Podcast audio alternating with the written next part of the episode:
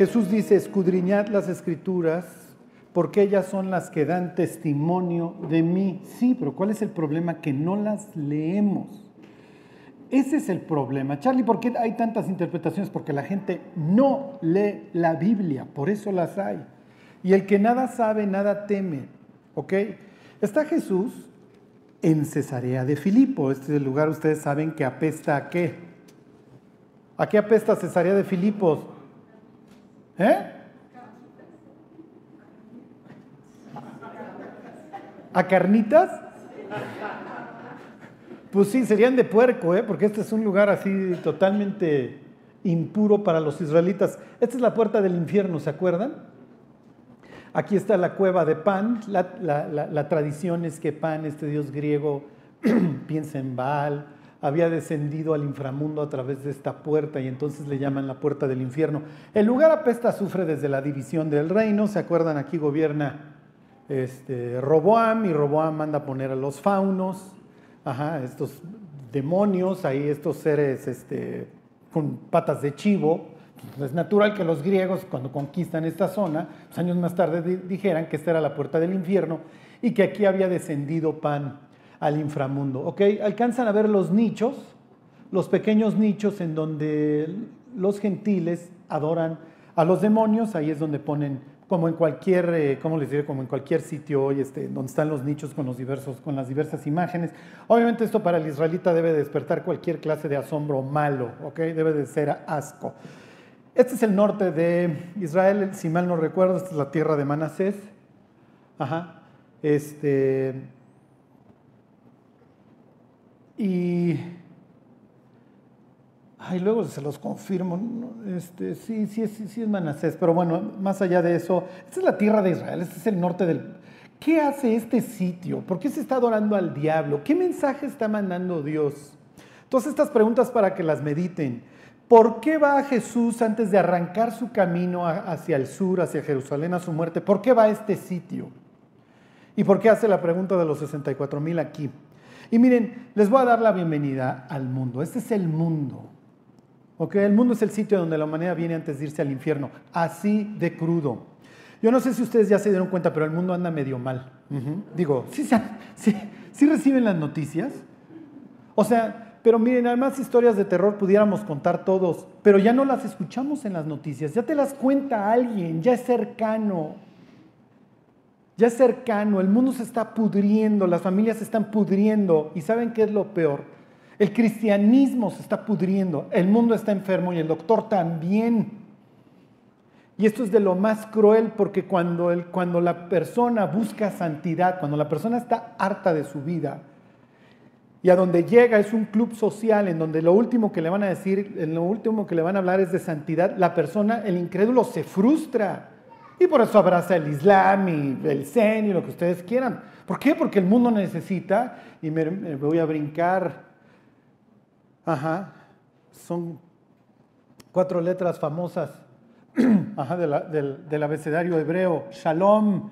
Para el judío la paz implica no solamente que no hay guerra, implica toda una comunión con Dios, implica que me puedo sentar debajo de mi higuera, debajo de mi parra, y no estoy temiendo que el de al lado me vaya a matar. ¿Cómo salimos hoy los mexicanos a las calles? Hey, prácticamente en cualquier estado de la República. ¿eh? Olvídense de Tamaulipas, Guerrero, este, Michoacán. Otra vez estaba yo hablando con, una persona de Monterrey y le digo, ¿cómo está la cosa? Y me dice, ya estamos mejor que ustedes. Y sí, ya están mejor que nosotros. Cuando vivieron un momento de terror, ¿eh? Pero miren, salir ahorita a las calles en la noche, ¿en serio? ¿Agarrar un taxi en la noche? ¿En serio? Miren, ya agarrar el Uber en las noches, Hijo, ya le vas viendo la cara, casi casi le vas sacando foto y maileándola a todos para que todo el mundo sepa por lo menos, ajá, dónde te vieron por última vez. Pero además, vivimos con esta guajira idea de que todo va a estar bien. Y Dios desde el cielo rascándose la cabeza. ¿Quién te dijo? ¿De dónde sacas? ¿Cómo crees? Mira, había una estructura que cree que se llamaba familia. Y una vez que la destruyes, tan tan, te llamabas, se acabó. La siguiente generación crece no viendo quién se la hizo, sino quién se la paga, ¿eh? Y crece violenta, digo, ya se dieron cuenta, muchachos. Ok, ay Charlie, saliste bien bravo. Mm, sí, bueno, es que el mensaje, como van a ver, se presta porque Jesús y Jeremías se parecen en todo. Bueno, 16.13, acuérdense, grábense, no memotecnia. Dice, viniendo Jesús a la región de Cesarea de Filipo, claro, a nosotros no nos evoca nada, no nos dice nada Cesarea de Filipo cuando lo leemos la primera vez. Para cualquier persona en su sano juicio esto apesta sufre. Jesús se fue a meter al infierno. Oye Charlie, pero esto es bastante extraño porque el infierno está dentro de Israel. Sí, sí, sí. El infierno está dentro de Israel. Sucede que les manda un predicador, un enfermo mental el harapos Morales que se viste con traje de pieles y un cuero, ¿se acuerdan? Al cinto. Oh, qué mensaje nos estará mandando este cuate con su ropa. Yo creo que andamos medio mal, porque fíjense que hace años hubo un cuate que se vestía exactamente igual, justo en la época de Acab, un baboso, y Jezabel, la que traía los pantalones. Y además casualmente, pues por ahí anda gobernando un baboso de la misma índole en el norte, que se casó con una chava nefasta que además era su cuñada. ¿Y cómo nos estará viendo Dios? ¿En qué estado? Porque si Elías salió con la embajada de que él era el único profeta que quedaba sobre la tierra, Dios le dice, mira, hay otros siete mil que por ahí la andan librando, pero el resto de Israel está podrido. ¿Qué mensaje manda Juan el Bautista? Y acuérdense, cada palabra en la Biblia está calculada. La idea es que piques el botón y se abra, ¿cómo les diré?, el holograma y te empiece a contar Dios todo lo que hay detrás. Ok, me regreso a este sitio. Entonces, cuando ya sabes qué es lo que está sucediendo, cuando sabes qué pasa en Cesarea de Filipo, ahí está el Monte Hermón, olvídense, para el hermano de Jesús, que luego cita el libro de No, que este es, este es el acabose, aquí aterrizaron. Bueno, eso se oyó muy Jaime Maussan. Aquí descendieron los ángeles. Ajá. Y entonces Jesús, ahí va paseándose con los muchachos. Los muchachos, ah, pues andamos con el Mesías, hombre, ya vamos a, tomar este, Pedro, Secretaría de Gobernación, Juan, este, Hacienda. Bueno, olvídense, muchachos. Ok, 16.13. Viniendo Jesús a la región de Cesarea de Filipo, preguntó a sus, a sus discípulos diciendo, ¿quién dicen los hombres ¿Qué es el Hijo del Hombre? Ajá. ¿Quién dicen los hombres que soy yo? Quiero decirles que esta es la pregunta más importante que puede responder un ser humano. ¿eh? Lo que una persona responda con respecto a esta pregunta determina su destino eterno. Tan, tan. Charlie, ¿qué es el mundo? El mundo es el sitio a donde las gentes vienen antes de irse o al infierno o al cielo. Eso es el mundo. Charlie, ¿qué es la vida? La vida es un periodo que tienes para arrepentirte. Tan, tan. Oye, pero eso está espantoso. Sí, sí está espantoso, pero este es el mundo. Cuando el hombre cae, le dice Dios, la tierra te producirá cardos y espinos. ¿Qué es lo que le está diciendo? O sea, ya no vas a vivir en este paraíso, las cosas ya no van a ser agradables. Hace unos instantes le acababa de preguntar Dios a Adán, ¿dónde estás? Y Adán le contesta, es que tuve miedo. ¿Miedo, Adán? ¿Miedo? Esto es el paraíso, Adán. Tú no puedes tener miedo.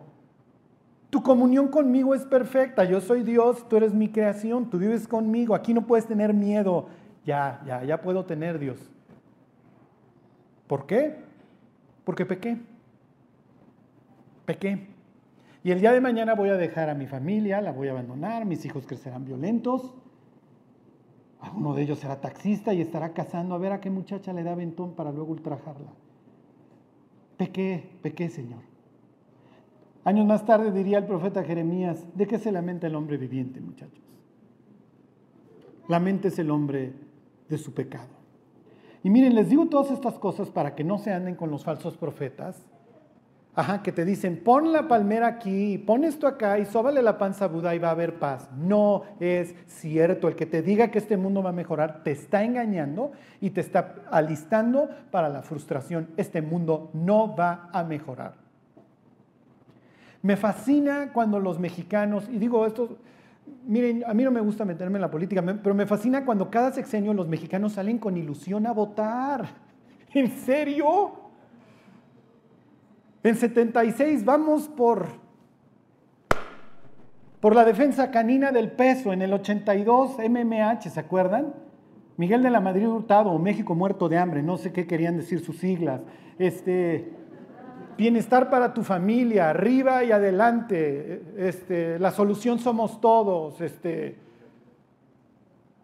en serio, cada sexenio, cada sexenio, el, el mexicano sale a votar con ilusión. No es cierto.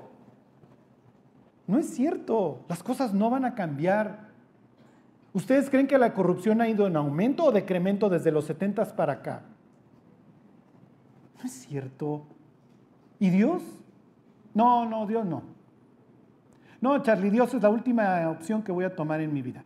Cuando haya fracasado en todos sentidos, entonces ya lo busco.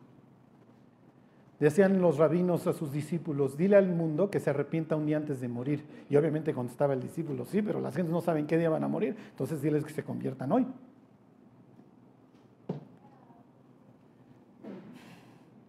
platicar hoy con jóvenes es deprimente. Y si yo tuviera hoy 20 años, viviría en depresión. ¿eh? Porque de lo único que estaría escuchando es asalto, violación, secuestro, crisis, corrupción. ¿Qué me espera? Apenas estoy iniciando mi vida y ¿qué me espera? Desempleo, crédito después de la universidad. me estaba diciendo, la otra estaba platicando con un señor de China y me decía, un joven no puede comprar un departamento en Beijing. Cuesta 20 mil dólares el metro cuadrado. Me dice, cada metro cuadrado en Beijing vale un carro. Y lo mismo sucede en Jerusalén. Digo, lo mismo sucedía en, en Polanco y en la Condesa. Ya no va a pasar porque, bueno, no me quiero meter en cuestiones políticas, pero casualmente están bajando los precios. Ajá. Cuando fuimos a Israel nos decía la guía, los jóvenes están yendo a Berlín. Imagínate, Carlos, me decía, Alemania, ¿por qué no les alcanza para vivir? No, van a vivir endeudados toda su vida. Y van a tener suerte si encuentran un buen empleo. La movilidad social, olvídense el sueño americano. ¿Ya se deprimieron? lo estoy poniendo en situación. Lo estoy poniendo, lo estoy llevando a Cesarea de Filipo. Oye, pero es que esto está tan mal, Charlie. Pero es increíble que tenemos a nuestros profetas. Todo va a estar bien, va a haber paz. No juzguen al mundo, no juzguen las cosas. Jeremías, al igual que Jesús y al igual que cualquiera, cualquiera de los personajes de la Biblia que decidieron seguir a Dios, estuvieron dispuestos a hacer dos cosas. Las dos empiezan con ese. La primera, a sufrir. Se los quiero decir, mis queridos, si ustedes quieren seguir a Cristo, van a sufrir. No hay opción. La gente los va a odiar. No hay opción. No puede ser de, no puede ser de otra manera. La gente no nos va a querer, pero muchos van a encontrar esperanza en nuestra vida. Ese es el chiste.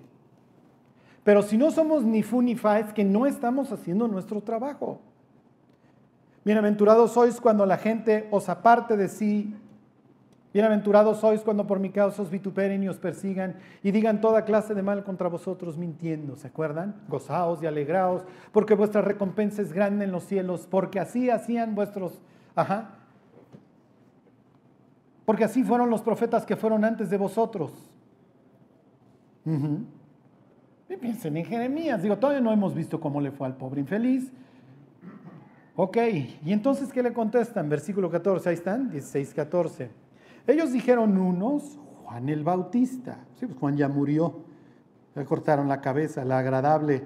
A Elías no lo mata Jezabel, pero Herodías sí mató a Juan. Otros Elías, ¿por qué Elías? Porque Elías fue arrebatado al cielo y la idea es que Elías iba a regresar al fin de los tiempos. Y otros Oh, Jeremías, ¿pero por qué? Y Jesús pensando, qué raro. Y la gente, sí es cierto, qué raro. Pues sí, si nunca hemos agarrado el libro de Jeremías, pues olvídense. Bueno, ok, ¿por qué creen las personas que Jesús y Jeremías se parecen? Váyanse capítulo 1 del libro de Jeremías. Desde ahí empiezan los símiles. Y en esto no me voy a detener mucho.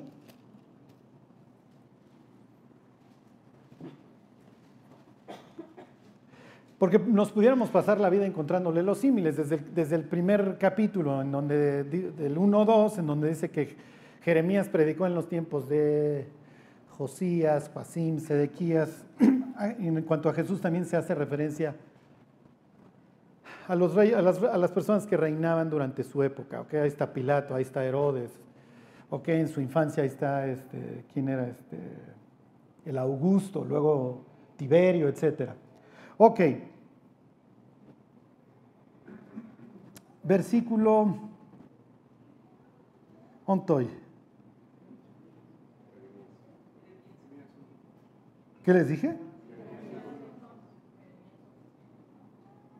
1.5, perdón. 1.5. Antes que te formase en el vientre te conocí. Mm, ok, esto es bastante extraño. Y antes que nacieses te santifiqué, te di por profeta a las naciones. Desde aquí ya se parecen los protagonistas de, del Evangelio con Jeremías. Sucede que está don Zacarías, ¿se acuerdan? Zacarías es un sacerdote de la orden de Abiar, de, Abías, de la orden de Abiar, no, no, no, no, vengo inventando, de la orden de Abías. Había 24 órdenes sacerdotales porque se turnaban. Y eran tantos los sacerdotes, piensen más o menos 7 mil, es lo que dice un historiador en la época de Jesús, que no solamente se turnaban, sino para tener oportunidad de oficiar en el templo tenían que echar suertes. Y sucede que echan la suerte y le toca a un tal Zacarías, entonces Zacarías entra al templo y está oficiando y se le aparece un ángel. Oh, qué cosa más extraña que aquí en la casa de Dios se me aparezca un ángel. Y no, y me va a decir unas cosas que, bastante extrañas que tampoco le voy a creer. ¿Por qué? Porque es una especie de cristiano moderno, cristiano ateo. Pues sí que Dios anda por ahí. Oro, no creo que ni siquiera me esté escuchando. Y entonces le dice el ángel, ¿qué crees, Zacarías? Dios sí escucha las oraciones. Dice, tus oraciones han venido en memoria de Dios.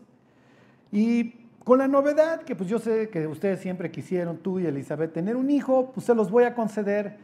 Como todos estos nacimientos milagrosos en la Biblia. ¿Sí te acuerdas de un tal Abraham? ¿Te acuerdas de un tal Isaac?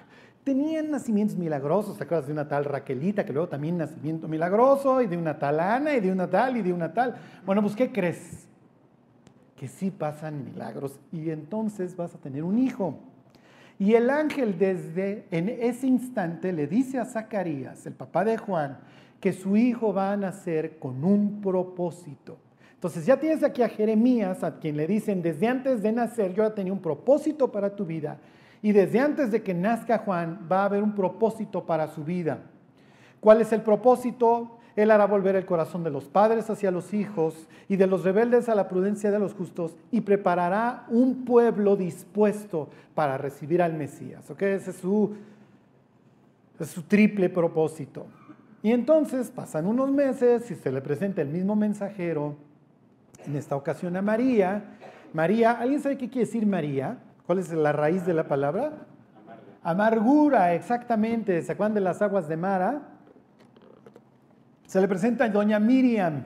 Ay, Charlie, ¿de qué cosas se van enterando? Fíjate, tantos años que la adoraba yo pensando que era amargura, eso quiere decir, eso quiere decir su nombre. Ok, y entonces se le presenta a Gabriel, el mensajero a doña Amargura, y le dice, ¿qué crees? Vas a dar a luz un hijo. Y su propósito X, ¿eh? Él salvará a su pueblo de sus pecados. Es una cita ahí del Salmo, no me acuerdo, 133, uno de estos. Jehová redimirá a su pueblo de sus pecados. Ese es el propósito. Y quiero que se metan en la mente de, los judíos que creían en las escrituras, que no tenían Facebook, ni Twitter, ni series, ni Netflix, y que se la, se la vivían memorizando las escrituras. Piensen en Nicodemo, Piensen en José de Arimatea, se saben la Biblia de memoria. Cuando ellos de repente no, es que vino un tal Gabriel y le dijo que va a nacer un hijo, y desde antes de que naciera le dijo un propósito, la primera persona que viene a su mente es Jeremías, porque Jeremías desde antes de nacer Dios le dice, yo te tenía en mente, tu vida tenía un propósito previo al nacimiento, en ese sentido eres especial, Jeremías. lo mismo que Sansón, pero a diferencia de Sansón, Jeremías no va a desperdiciar su vida, ¿ok? Y entonces, ok, nace, nace Juan, lo levanta Zacarías, hace todas unas profecías preciosas acerca de él. Juan no está pensando en dos mil años de espera para que venga la paz, ya nos, nos nació un poderoso Salvador en la casa de David, y tú, niño, profeta del Altísimo, serás llamado porque irás delante de su presencia para preparar sus caminos. Increíble. Y luego nace Jesús y ahora sí, váyanse al Evangelio de Lucas. Su misión, si desean aceptarla. Y ya empecé con sufrimiento. ¿eh? Y miren, hoy la iglesia no está siendo perseguida en, en los países como, como en las ciudades grandes. Porque te vas a Hidalgo, te vas al sur y te puede costar la vida porque no diste para la fiesta del, del patrono. ¿eh? Entonces, ¿qué es lo que está haciendo el diablo con nosotros? Nos está pudriendo. Nos pudre. ¿Cuál es más efectiva, la persecución o la putrefacción?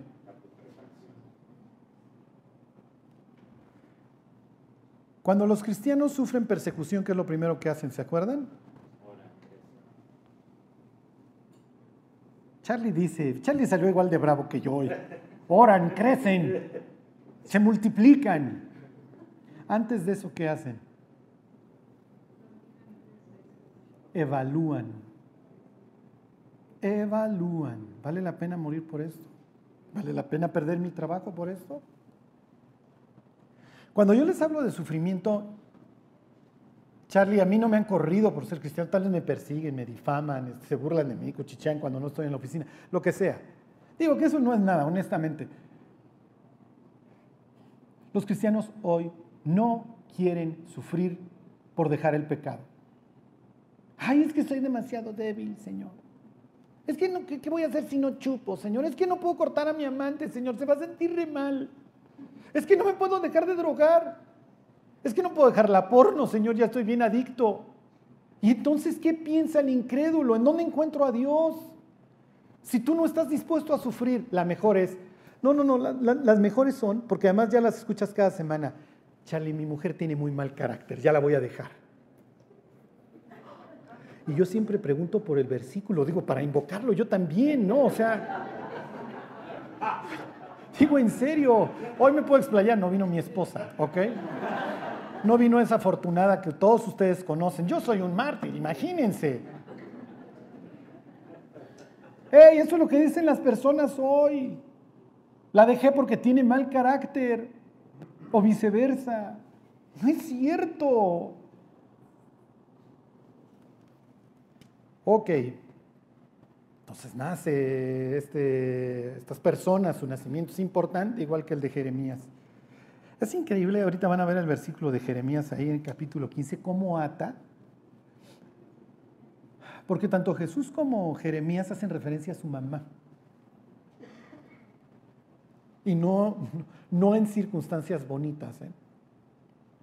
Fíjense, 2.26, eh, Lucas, les dije Lucas. Me voy a estar refiriendo al Evangelio de Lucas. Luego ya veremos algunas citas directas del libro de Jeremías para que ustedes vean cómo se cita y se cita y se cita. Y Charlie, ¿por qué el libro de Jeremías? Porque Dios va a encontrar un pueblo podrido cuando llega. No quiere decir que Israel no tuvo épocas de avivamiento, ¿eh? Las tuvo. No quiere decir que la iglesia no haya tenido épocas de avivamiento porque las tuvo. Pero les voy a decir una cosa, el cristianismo no va a mejorar. Lo que ustedes van a estar viendo en el YouTube y eso acerca del cristianismo va a ser cada vez más grotesco, cada vez peor. No va a mejorar. Lo único que nos, lo que nos, que nos va a estar quedando es lo que dice el Apocalipsis, el que es santo, santifíquese todavía. O sea, volvernos cada vez más cercanos a Dios. La segunda cosa que digo, se las adelanto de una vez, la primera es el sufrimiento, la segunda es la soledad. Acostúmbrense a la soledad. ¿eh? Las iglesias que prediquen el Evangelio, que prediquen el infierno, que te digan la verdad, se van, se van a reducir cada día más. Y las otras, miren, como antro de moda van a explotar, se van a llenar. Es la época de Jeremías. ¿Por qué? Porque esas iglesias van a predicar esto. puede ser? ¿En serio? ¿En un mundo que se está pudriendo? ¿De dónde sacan? Fíjense, capítulo 2. Ahí está, hay un tal Simeón. A ver, se los, se los leo desde el 25. ¿Ahí están? Y aquí había en Jerusalén un hombre llamado Simeón. Y este hombre justo y piadoso esperaba la consolación de Israel y el Espíritu Santo estaba sobre él. Ay, esto es así de, ay. Tiene la esperanza correcta, ¿eh? Pero si él hubiera tenido este placer de escuchar a Jesús, hubiera dicho, oye, pero pues tú eres el Mesías, o sea, tú viniste a traer paz al mundo, tú eres el príncipe de paz, ¿no? La Biblia dice que cuando tú vinieras íbamos a convertir nuestras armas en, instrumentos para arar, porque pues iba a haber una gran ciega. Ok. Versículo 26. Y le había sido revelado por el Espíritu Santo que no vería la muerte antes que viese al Mesías. Eso quiere decir ungido. ¿Se acuerdan? Cristos. El Cristos del Señor, en hebreo Mesías. ¿Ok? Y movido por el Espíritu vino al templo y cuando los padres del niño Jesús lo trajeron al templo para ser conforme, por él conforme al rito de la ley, sacaban todo el niño que abría matriz, el primogénito, tenía que ser presentado al Señor. Él lo tomó en sus brazos y bendijo a Dios diciendo, ahora Señor, despides a tu siervo en paz conforme a tu palabra, porque han visto mis ojos tu salvación. Jesús quiere decir eso, ¿eh? Salvador la cual has preparado en presencia de todos los pueblos, luz para revelación de los gentiles y gloria de tu pueblo Israel. Y José y su madre estaban maravillados de todo lo que se decía de él, y los bendijo Simeón, y dijo a su madre María, He aquí este está puesto para caída y para levantamiento de muchos en Israel, y para señal que será contradicha. Este va a ser como el América, o lo aborreces o lo amas. Yo lo aborrezco al América, ¿ok? En el caso de Cristo lo amo, en el caso del América lo odio, ¿ok? Pero no hay términos medios. Con Cristo no hay términos medios. Pregúntenle a Pilato que está pudriendo en el infierno y dice, bueno, ahora me lavé las manos. No es cierto. No decidir es decidir. Ok. Versículo 35.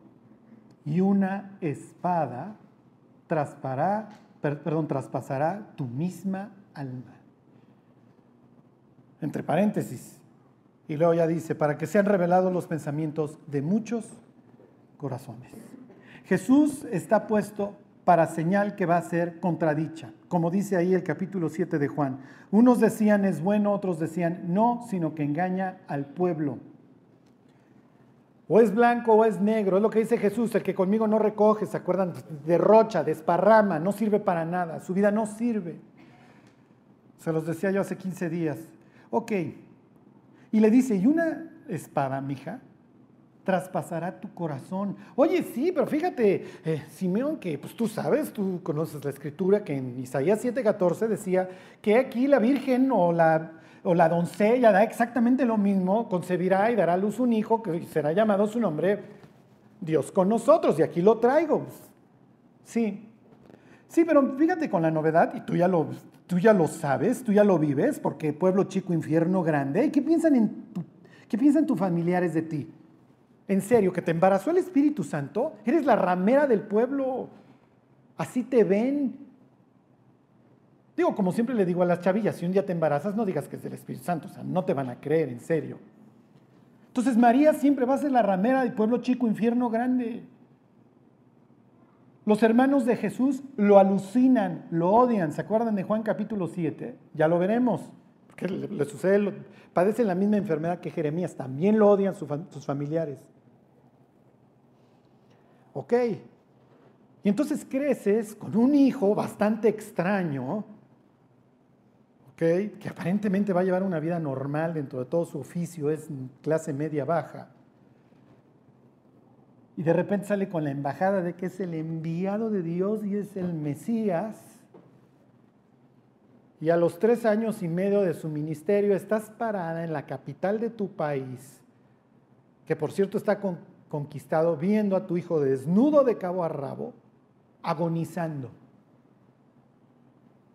Es para volver loca a cualquier persona. A ver, váyanse al libro de Jeremías, capítulo 15. 15, 10. Cuando Jesús está en la cruz, y esto es la parte más patética de toda esta historia con María, le dice a Juan, he ahí tu madre. ¿No es cierto?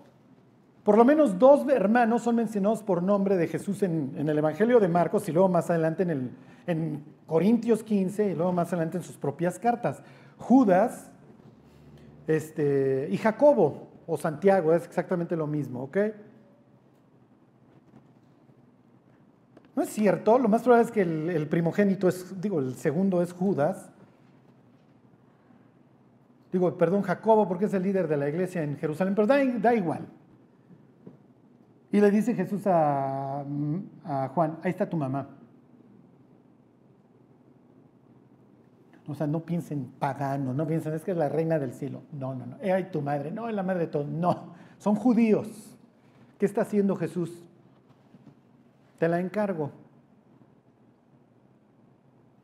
Y dice, aclara, para que los paganos no se fueran a ir de bruces, aclara el Evangelio de Juan. Desde ese día tomó Juan a María, la madre de Jesús, porque es una viuda y el que la debería de seguir cuidando es el siguiente hijo, el siguiente hijo está agonizando y entonces el que sigue. Sí, pero ¿por qué no la tienen, por qué no la toma ninguno de sus hermanos? Qué patético. Que la tenga que tomar un discípulo antes que un familiar, porque todos alucinan a Cristo. Que como dice Pablo en 1 Corintios 15, tiempos más tarde sus hermanos se iban a convertir. Ok, 15.10, ahí están, Jeremías 15.10. Ay de mí, madre mía. Ay, de, ay, ay, ay, mamá. Porque con la novedad, la mamá de Jeremías vive cerca de ahí, vive en Anatot, ya lo veremos, y y la familia de Jeremías lo quiere matar. Y obviamente, pues la mamá de Jeremías no está de acuerdo en que maten a su hijo. Y es así de, ¿en qué bronca te metí? Pero casi pues ya sabías. Ay de mí, madre mía, que me engendraste hombre de contienda y hombre de discordia para toda la tierra. Nunca he dado ni tomado préstamo y todos me maldicen. Y luego se va a aparecer Jeremías en otra cosa. Cristo, ambos son intercesores. Jesús desde la cruz, perdónalos. ¿Y qué es lo que dice el 15:11? Sea así, oh Jehová, si no te he rogado por su bien. Ahí tienen otra similitud, pero estas se las dije de refilón. Pero me regreso. El cristiano, al igual que Jeremías, al igual que Jesús, tiene que estar dispuesto a la soledad y al sufrimiento. Y miren, quisiera yo decirles que somos predicadores de paz. No, no lo somos. Y más vale que ni lo intentemos, porque si ustedes siguen leyendo la historia, la historia acaba en el Apocalipsis. Y lo que sigue para la humanidad no es nada, nada agradable. Ok. A ver, váyanse, denle vuelta a la página, al capítulo 14 ahí mismo. 14:13. Y yo dije, ah, ah, Señor Jehová, he aquí que los profetas les dicen, no veréis espada, ni habrá hambre entre vosotros, sino que en este lugar os daré, ¡tadán! Y la verdadera, no, no vayan a pensar que la que proviene del Espíritu Santo. No, no, esta es la verdadera. Miren, quiero que hagan un juicio de realidad, o sea, por favor. Los israelitas tienen en esta época la bota antes egipcia, ahora babilónica, sobre ellos. No son dueños de su tierra. Los reyes que los van a poner, al primero que los gobierna los puso Faraón y a los siguientes que, ponen, que siguen los pone Babilonia. Le pagan tributo, su dinero no es para ellos, es para Egipto o para Babilonia. Ya perdieron la mitad de su territorio, bueno, la mitad, más dos terceras partes de su tierra. Pero salen los profetas a decirles, todo va a estar bien. Ok, Tienes a Jesús hablándole a un pueblo ciego, a un pueblo muerto espiritualmente, bajo la bota romana, bajo unos desgraciados que arreglan las cosas a punta de crucifijos, y no me refiero portándolos. Y la gente diciendo, no, bro, no estamos tan mal. Tienes un siglo XXI enfermo. Los jóvenes ya ven el suicidio como la opción. O sea, si no te va bien, te suicidas. En serio. Y si no se están suicidando, están grifos. Es patético, tú hablas con gente del primer mundo, con alemanes, suizos, franceses, se la viven drogados.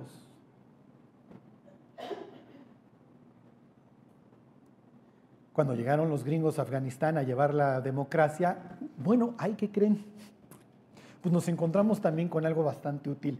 Nuestros, nuestros primos, los ingleses, los, manejaban a la perfección esto del opio pues con los chinos hace unos cuantos añitos. Vamos a ver si esto funciona el ser humano vive grifo. Y miren, si no conociera a Cristo, ¿saben cómo viviría?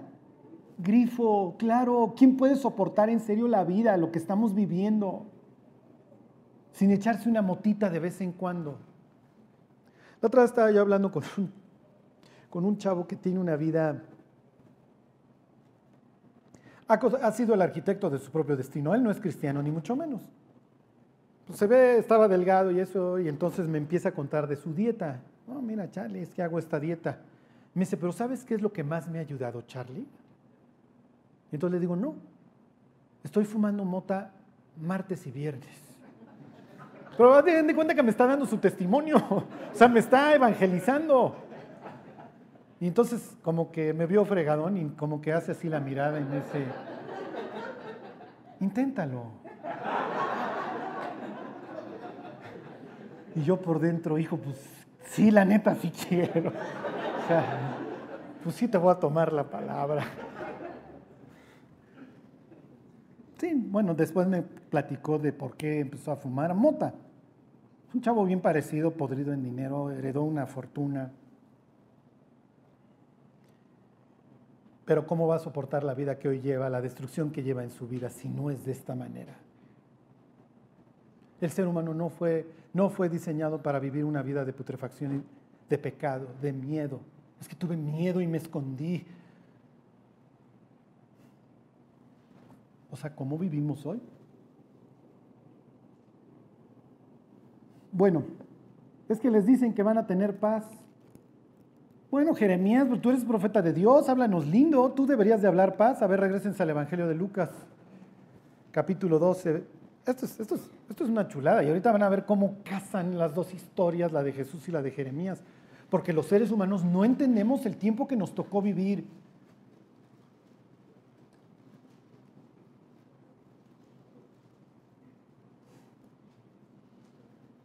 Mejor es ir a la casa del luto, ¿se acuerdan? Que a la casa del banquete. Ojalá nuestros jóvenes se la vivieran en cancerología, en Galloso, en García López, viendo la muerte de primera mano decir, mira, la vida termina. Ya deja de estar viendo Beverly Hills 90-210. Ya me ventaría de mi edad para variar, pero bueno, ya soy un rucazo, así que quieren. No sé cuál sea hoy la de moda, gracias a Dios no lo sé. Pero no es cierto. El mundo no es feliz y el mundo no está siendo feliz y nunca lo va a ser. No puede ser, este mundo está destinado a la destrucción. Y cualquiera que ama este mundo, lo único que está amando es algo que está destinado a la destrucción.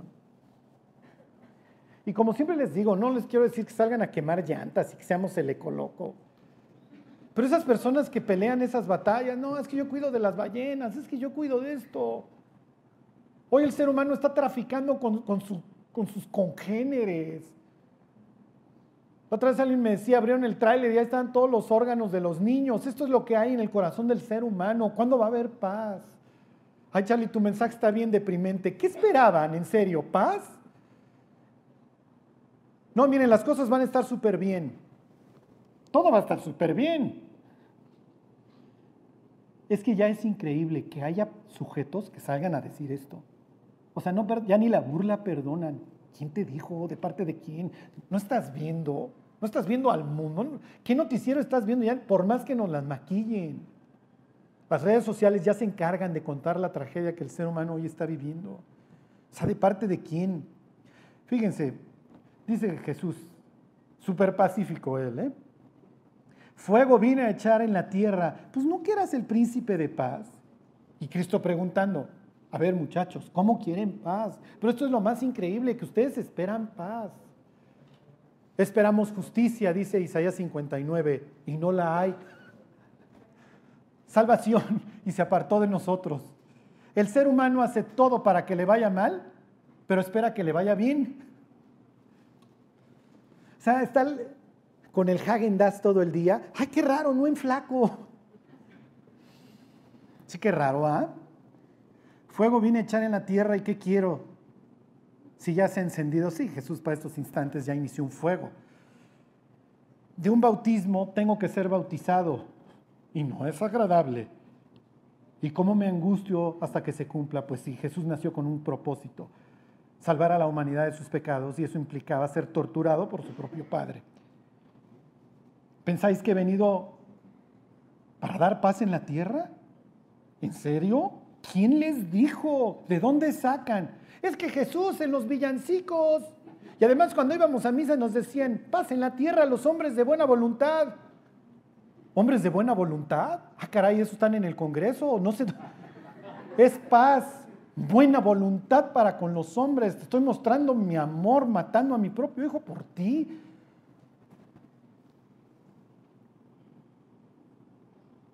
Dice, ¿pensáis que he venido para dar paz en la tierra? Os digo no, sino disensión. Porque de aquí en adelante, cinco en una familia estarán divididos, tres contra dos y dos contra tres. Estará dividido el padre contra el hijo, y el hijo contra el padre, la madre contra la hija, y la hija contra la madre, la suegra, la suegra contra su nuera. Bueno, eso es de lo más normal, Jesús. Y la nuera contra su suegra. Y los enemigos del hombre, aclara otro de los evangelios, serán quienes? Los de su casa. Próxima semana veremos ese capítulo espantoso de Jeremías. Versículo 54. Decía también a la multitud, cuando veis la nube que sale del poniente, luego decís, agua viene. Y así sucede. Y cuando sopla el viento del sur, decís, hará calor y lo hace. Hipócritas. Hipócritas, ¿eh? Bueno, ya, ya me pasé ahora. Hipócritas. Sabéis distinguir el aspecto del cielo y de la tierra. ¿Y cómo no distinguís este tiempo? ¿Se están dando cuenta? Cuando le dicen los fariseos a Jesús, nunca hemos sido siervos de nadie. Es un pueblo que ya está, la, la realidad está acá y su mente divaga por todos lados. Porque, miren mis queridos, eso no es privativo de ningún pueblo. Esta capacidad de autoengaño es común a toda la humanidad. No, no estamos tan mal. De hecho, me acuerdo de una muchacha que decía que, se sorprendió la primera vez que vino una plática, porque lo primero que dije es que el mundo estaba podrido. Y dice, me sorprendió lo que dijo Charlie.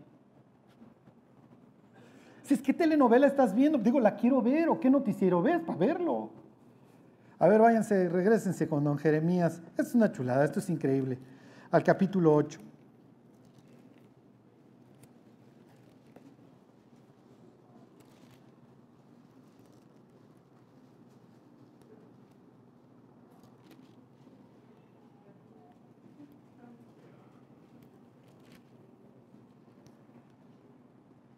Ahí están. El 8.11. Fíjense esto, esto es, esto es. Y curaron la herida de la hija de mi pueblo con liviandad, diciendo paz, shalom, shalom.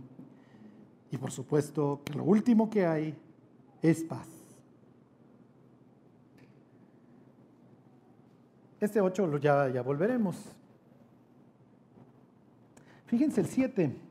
Jesús dice, yo no vine a traer paz. Además ubíquense muchachos, cuando está nublado dicen que va a llover, cuando está soleado dicen que va a haber buen día. Versículo 7, lo mismo, lo mismo, o sea, son copias.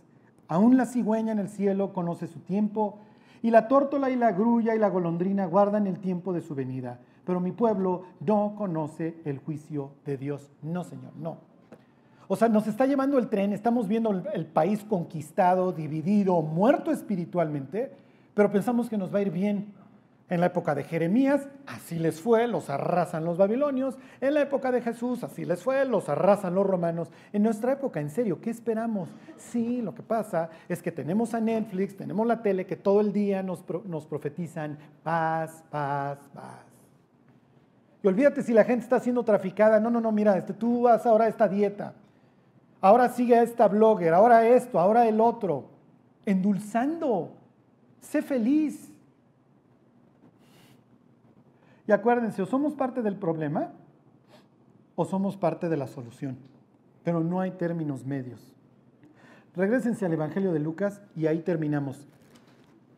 Los cristianos vamos a tener que empezar a sufrir en serio. Si quiero fumar mota, no lo voy a hacer.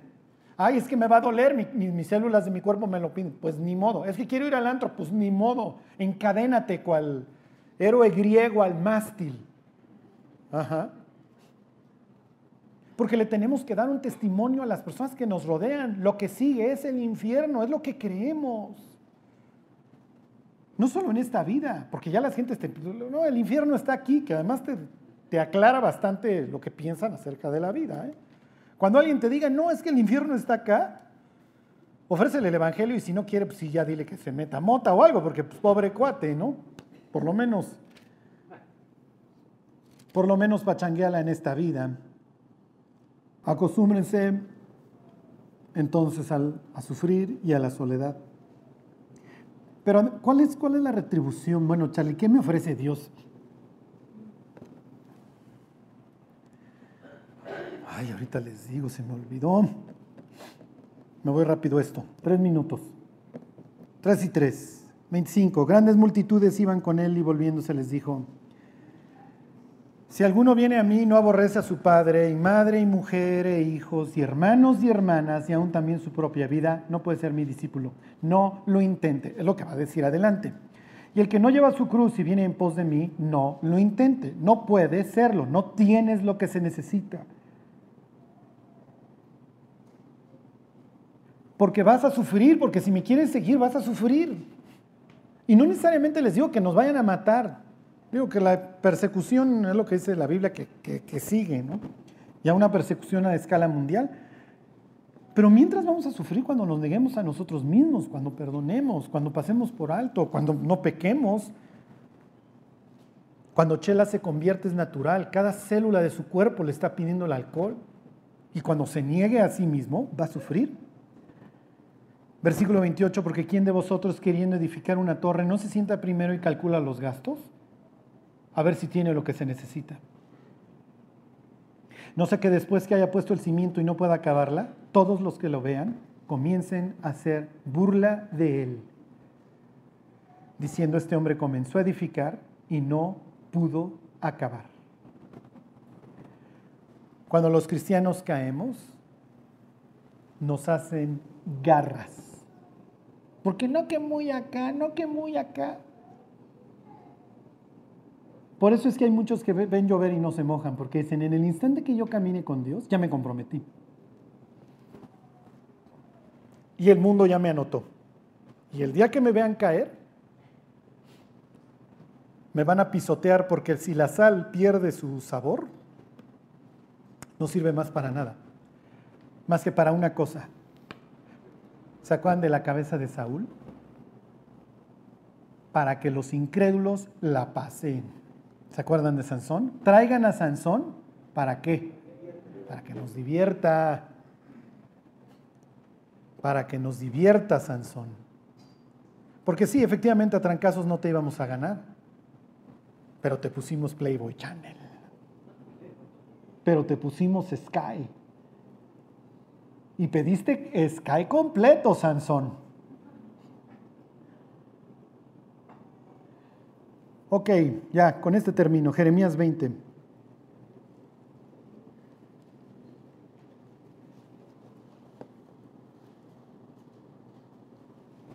Es increíble Jeremías. Jeremías es una máquina de guerra. Jeremías que te mantuvo, porque la historia de Jeremías, acuérdense, son 40 años, ¿eh? 40 años de oposición. Como les he dicho antes, te metes al Facebook de Jeremías, tiene dos likes. el de Dios y el de su mamá. De ahí en fuera, el mural no se acaba, pero puros, puras mentadas y todo. ¿Sí me explico? A ver a qué día te mueres, ya no te aguantamos. 20, ¿les dije? 27. ¿Qué tienes? Y esto es lo que, de lo que se trata. Hay gentes que algún día Dios les enciende un fuego que ya nunca se va a apagar ya no se apaga. Son verdaderas máquinas de guerra. Versículo 7, me sedujiste, oh Jehová, y fui seducido. Más fuerte fuiste que yo y me venciste. Cada día he sido escarnecido, cada cual se burla de mí. Porque cuantas veces hablo, doy voces, grito, violencia y destrucción. Qué bonito mensaje porque la palabra de Jehová me ha sido para afrenta y escarnio cada día. Hasta que un día llegó a esta conclusión Jeremías, ya me voy a callar. Y dije, no me acordaré más de él ni hablaré más en su nombre, ya, ya Dios, ya. No obstante, había en mi corazón como un fuego ardiente metido en mis huesos. Traté de sufrirlo y no pude. El fuego nunca se apagará, dice Levítico 6 arderá continuamente en el altar. Si tú decides encender el fuego todas las mañanas como lo tenía que hacer el sacerdote, bueno, no encenderlo, mantenerlo, mantenerlo. Si tú volteas a ver el templo de Dios y siempre está saliendo el humo, ahí está el fuego. Qué tristeza el último día que se vio el gran fuego subir del templo de Dios cuando Nabucodonosor lo prendió para no volverse a prender en muchos años. El fuego en el altar se había apagado. Y Dios diría, la neta, se había apagado desde hacía muchos años. ¿eh? Ya no me buscaban a mí. Buscaban a sus profetas que les profetizaran paz y les dijeran, todo va a estar bien y, y todo es padrísimo y no hay bronca y sigue chupando y sigue moteándote, al fin que no seas legalista. Pero no Jeremías. Se está quejando, ¿eh? Ese es otro símil entre Jesús y Jeremías. Los dos se quejan de Dios. Jeremías se la vive quejándose. Y acuérdense que a Dios no le importa que te quejes, ¿eh? lo que no le gusta es la indiferencia. Mejor irte a pelear con Él que serle indiferente. Todas las relaciones, y entre más cercanas, implican conflicto. Y Jesús desde la cruz le va a decir a Dios, ¿por qué? ¿Por qué? ¿Por qué me has abandonado? Lleva mucho detrás, ¿se acuerdan? Pero ese fuego que se encendió en Jeremías nunca se apagó hasta el día de su muerte. Que no se apague el nuestro, ¿eh? Y hay que alimentarlo todos los días. Y pretextos para apartarnos, los que ustedes quieran, ¿eh? A mí luego me preguntan, Charlie, ¿tú has querido apartarte? Yo digo, ¿cuándo? ¿Hoy? Sí. Sí, todos los días. Todos los días. Porque es mucho más fácil, ¿eh? Y con eso termino. Imagínense que un día me ven con una escuincla imberbe de 20 años, que pudiera ser mi hija,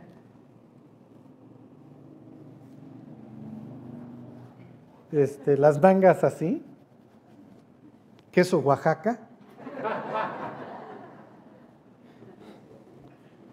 botoxeado, todo lo que ustedes quieran y me dijeran, Charlie, vuelve al Señor, y yo les dijera, no, la neta, no.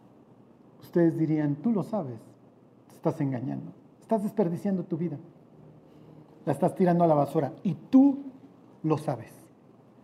Y tú sabes que vas a llegar al cielo a darte de topes y a decir, desperdicié mi vida y solo tenía una.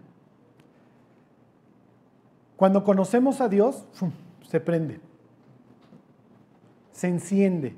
Y es increíble ver a Chelas endurecer gente. Y llega con el familiar, y vea, la trae está tu virgen. Y llega con el borracho, putrefacto borracho. Y dices, ay, sí, Chelas, ya la semana pasada estabas embriagándote con nosotros. Sí, pero se encendió. Y tal vez no tiene la sabiduría en ese instante y se dedica a hacerse popó por todos lados el bebé, pero es el bebé de Dios. Se encendió el fuego. Luego ya le va a bajar dos rayas en ese sentido, y pues es más prudente. O por lo menos peínalos antes de darles el trancazo.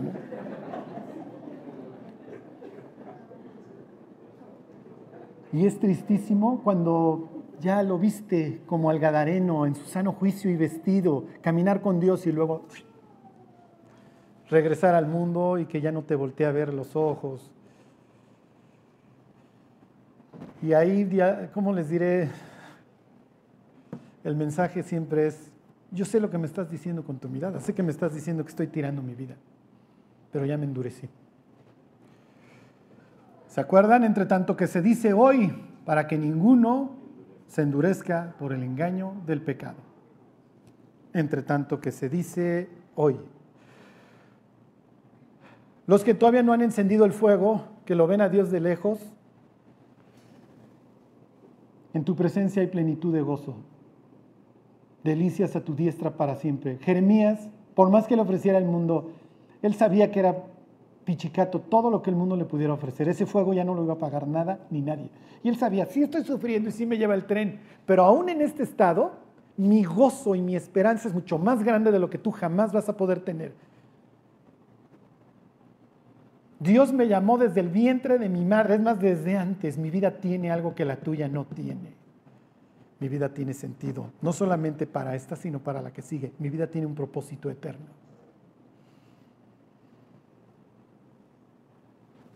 Sí, mis cristianos, que nunca se apague el fuego. Y ganas de apagarlo vamos a tener todos los días. Pero como le dice Pedro a un Jesús que se está quedando cada día más solo, ¿a dónde iremos? ¿A dónde vamos? Pues sí somos rebrutos, somos los únicos 12 que te quedan, pero pues ya, además los asustas con tus mensajes tan feos, pero bueno, si ya no quieres que vengan ahí, pues que ya no vengan. Nos quedamos. Solo tú, eso sí, pudiera decir Pedro, te lo reconozco, Señor. Solo tú tienes palabras de vida eterna. Bueno, vamos a orar y cantamos. Dios, te damos gracias por tu palabra, Dios. Gracias por la sangre de tu Hijo que fuiste a derramar ahí en la cruz, Dios. Lo hiciste por amor, Dios, y para librarnos de este mundo malo, Dios. Tú nos has prometido el cielo, Dios, y la perfección a la eternidad. Mientras tanto, Dios, ayúdanos a ser unos testigos fieles de todo lo que tú has hecho en nosotros. Guárdanos, Dios, bendícenos, que nunca se apague el fuego. Cuida de nuestra vida, Dios, no nos metas en tentación, sino líbranos del mal. Te lo pedimos por Jesús. Amén.